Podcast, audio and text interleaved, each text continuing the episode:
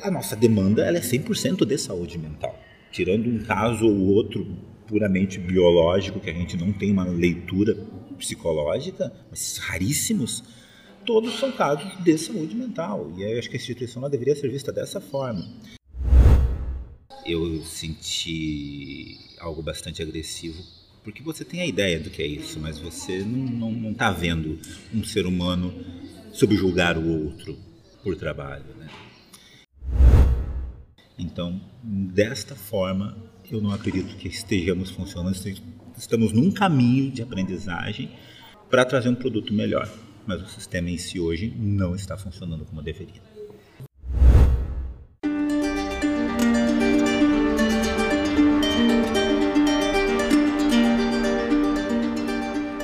Da Penitenciária Industrial de Joinville, neste episódio o entrevistado é o responsável pelo setor de terapia ocupacional da unidade,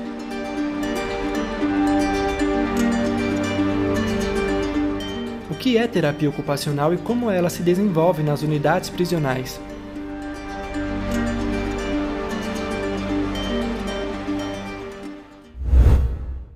Olá, seja bem-vindo, Alexandre. Obrigado por ter aceito a entrevista.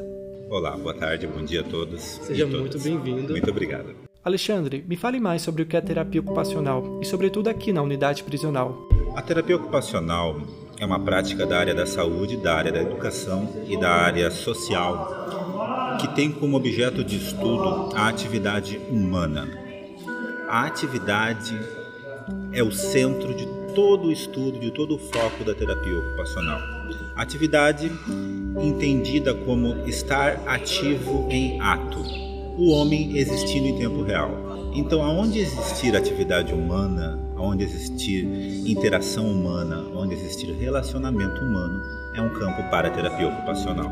Na penitenciária, a gente tenta sempre chegar à, à máxima da reabilitação, da ressocialização, da terapêutica de saúde mental, da verificação das questões existenciais conflitivas que levaram o indivíduo a um acidente pessoal que tornou ele antissocial, que tornou ele ser transgressor da sociedade. E aí eu fico pensando o tempo todo como é que a gente pode desenvolver atividades que favoreçam o indivíduo em sua reabilitação. E aí eu trabalho em todos os aspectos possíveis dentro dessa interação. Alexandre, você participou dessa última obra da oficina literária. Me diga o que achou do processo de feitura e o que tem a dizer sobre a oficina e sobre essa ação que acontece desde 2015. Eu acho, eu, eu conheci a, o sistema prisional um ano atrás, eu conheci o Alex, né, um pouco menos que isso, quando ele veio apresentar o projeto. E eu, como terapeuta ocupacional de saúde mental, com toda uma ênfase psicanalítica, eu falei, nossa, que legal. Quer dizer, você pode dar ao indivíduo a possibilidade de ele entrar numa crítica pessoal, entrar numa crítica social, entrar numa nova perspectiva de reconstrução interna, idealizar-se de acordo com essa crítica, projetar-se num futuro melhor, onde ele é melhor e para um mundo melhor para ele. E todo esse exercício ele é feito por meio dessa oficina, quer dizer, é uma oficina terapêutica mesmo, dentro das minhas considerações, ela faz um exercício de reabilitação de saúde mental, sim, de reconstrução do eu, como diz o Alex. Alexandre, como é para você estar dentro da prisão, também preso, e à noite chegar em casa e saber que todos que trabalhou de dia por aqui ficaram? É um peso. É um peso. É difícil. no início mesmo era muito complicado. Ainda hoje é difícil. Primeira vez que eu entrei na prisão e vi pessoas, outros seres humanos presos, eu senti algo bastante agressivo. Porque você tem a ideia do que é isso, mas você não está vendo um ser humano subjugar o outro por trabalho. Né? E eu acredito que isso faz com que os trabalhadores também sofram, mesmo aqueles que dizem que estão aqui para fazer o bem, para aprender o mal e lá lá lá, esse discurso que eu não gosto esses também estão sofrendo, porque 99% dos seres humanos são dotados de empatia. A gente se sente bem quando a gente faz bem para um ser humano. É uma característica biológica da espécie humana. Uma das características que fez a espécie humana ir para frente. E quando a gente faz mal para um ser humano, se você não for sociopata, quando você faz mal para um ser humano, você se sente mal com isso. vez que você está subjugando um ser humano, toda vez que você está colocando ele numa situação é, subjugada, toda vez, mesmo você aceitando essa condição, eu acredito que inconscientemente você está se machucando, você está desobedecendo uma lei biológica. E aí você ir para casa, depois de você entrar em contato com outros seres humanos que tiveram a sua liberdade arrancada, né? não querendo encontrar nem justificativas ou culpados, mas isso em si é algo agressivo demais. Parece que você está dentro de uma outra realidade. Mas exatamente essa minha empatia, que talvez seja muito exagerada e exacerbada, que fez eu me tornar terapeuta e que, e que me dá e que me traz esse sofrimento quando eu vejo é, essas condições, eu também acredito que ela me dê superpoderes para poder agir. Eu consigo enxergar muito aonde eu posso fazer, aonde eu posso penetrar. Então, para mim, esta dor, ela não só me diz que eu não enlouqueci, mas ela também é uma ferramenta para eu poder me comunicar com essas pessoas que estão nessa condição de tortura, né? Porque perder a liberdade é uma condição de tortura, né? Eu acho que a natureza não criou para nenhum ser uma condição dessas que humanos fizeram para outros humanos. Né? Então, dentro desses termos, enfim, é, é isso. Eu consigo dormir hoje, mas é sempre uma pressão, é sempre algo que eu acabo pensando muito. Alexandre, você acredita na prisão como meio de reformulação do sujeito? Eu não tenho essa resposta. Eu acredito que o nosso sistema hoje ele não funciona, isso é uma coisa clara. Eu acredito que a gente precise dar condições para essas pessoas que estão adoecidas. Sim. Eu acho que nós temos que, que, ver hoje a minha proposta na penitenciária, o que eu ofereço para os diretores, para os gestores e o que eu digo sempre a eles é a gente ter isso aqui não apenas como um sistema que dê segurança para a sociedade, porque esses indivíduos agora não podem mais estar em sociedade porque eles são transgressores, eles são agressivos à sociedade, agressivos a eles mesmos.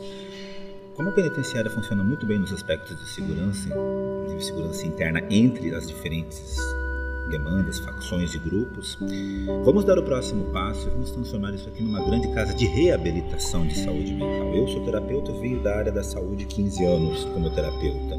Eu acredito muito na terapêutica de saúde mental, na reabilitação de saúde mental. Eu fiz muita terapia, eu me reabilitei em saúde mental, das minhas ansiedades, neuroses e crises existenciais. E eu acho que a, a nossa demanda ela é 100% de saúde mental. Tirando um caso ou outro puramente biológico, que a gente não tem uma leitura psicológica, raríssimos, todos são casos de saúde mental. E eu acho que a instituição deveria ser vista dessa forma.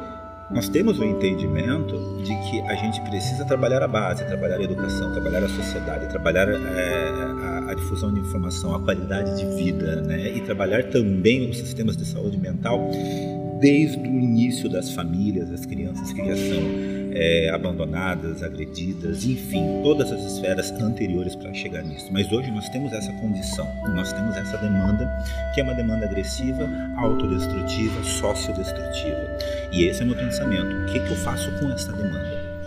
Que o sistema funciona? Não. Isso é uma coisa notória. Você pega qualquer ser, tranca num canto e você determina que aquela quantidade de anos vai ser o suficiente para ele aprender uma lição, como se o, o seu comportamento final fosse simplesmente uma escolha, como se o ser humano fosse simplesmente os seus atos e atitudes fossem algo que ele escolheu. Amanhã eu não vou ter preguiça. Beleza, amanhã eu vou ser feliz comendo alface. Por que que de repente eu tenho vontade de transgredir? Por que que de repente eu tenho vontade de fazer um ato que a sociedade não quer? Freud, paciente tantos anos, já nos ensinou que o ser humano tem suas camadas inconscientes. Eu acho que nós temos que conseguir ler isso, enxergar isso.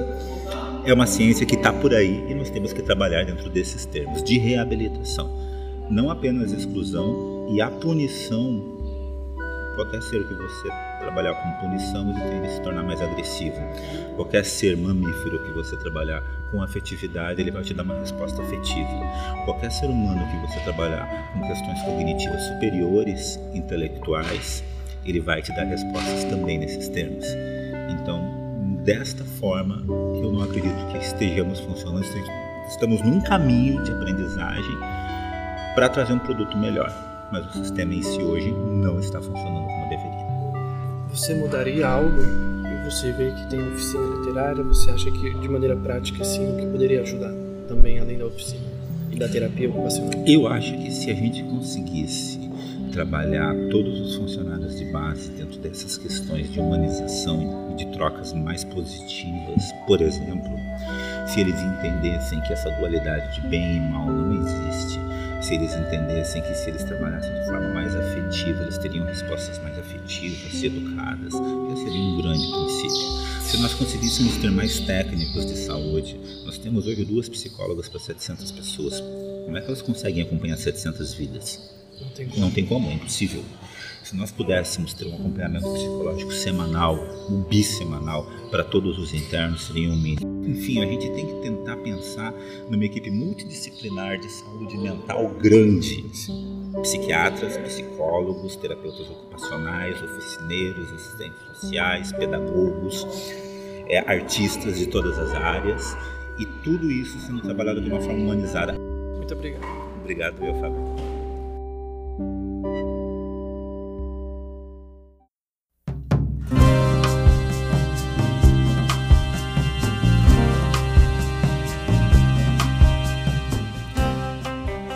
Chegamos ao fim. Este foi mais um episódio da série especial Pandemia Prisão A História Contada de Dentro, podcast encontrado no Spotify e em nosso site, geostrecultural.com.br. Nas redes sociais é para seguir a gente e assim não perder nenhuma novidade, arroba Geostre Editora e arroba Geostre Cultural. O livro Pandemia Prisão A História Contada de Dentro está disponível em nosso e-commerce. Acesse geostreeditora.com.br. Eu sou Fábio Martins e te espero no próximo episódio com a entrevista do apenado e autor de um dos relatos do livro, Felipe Araújo.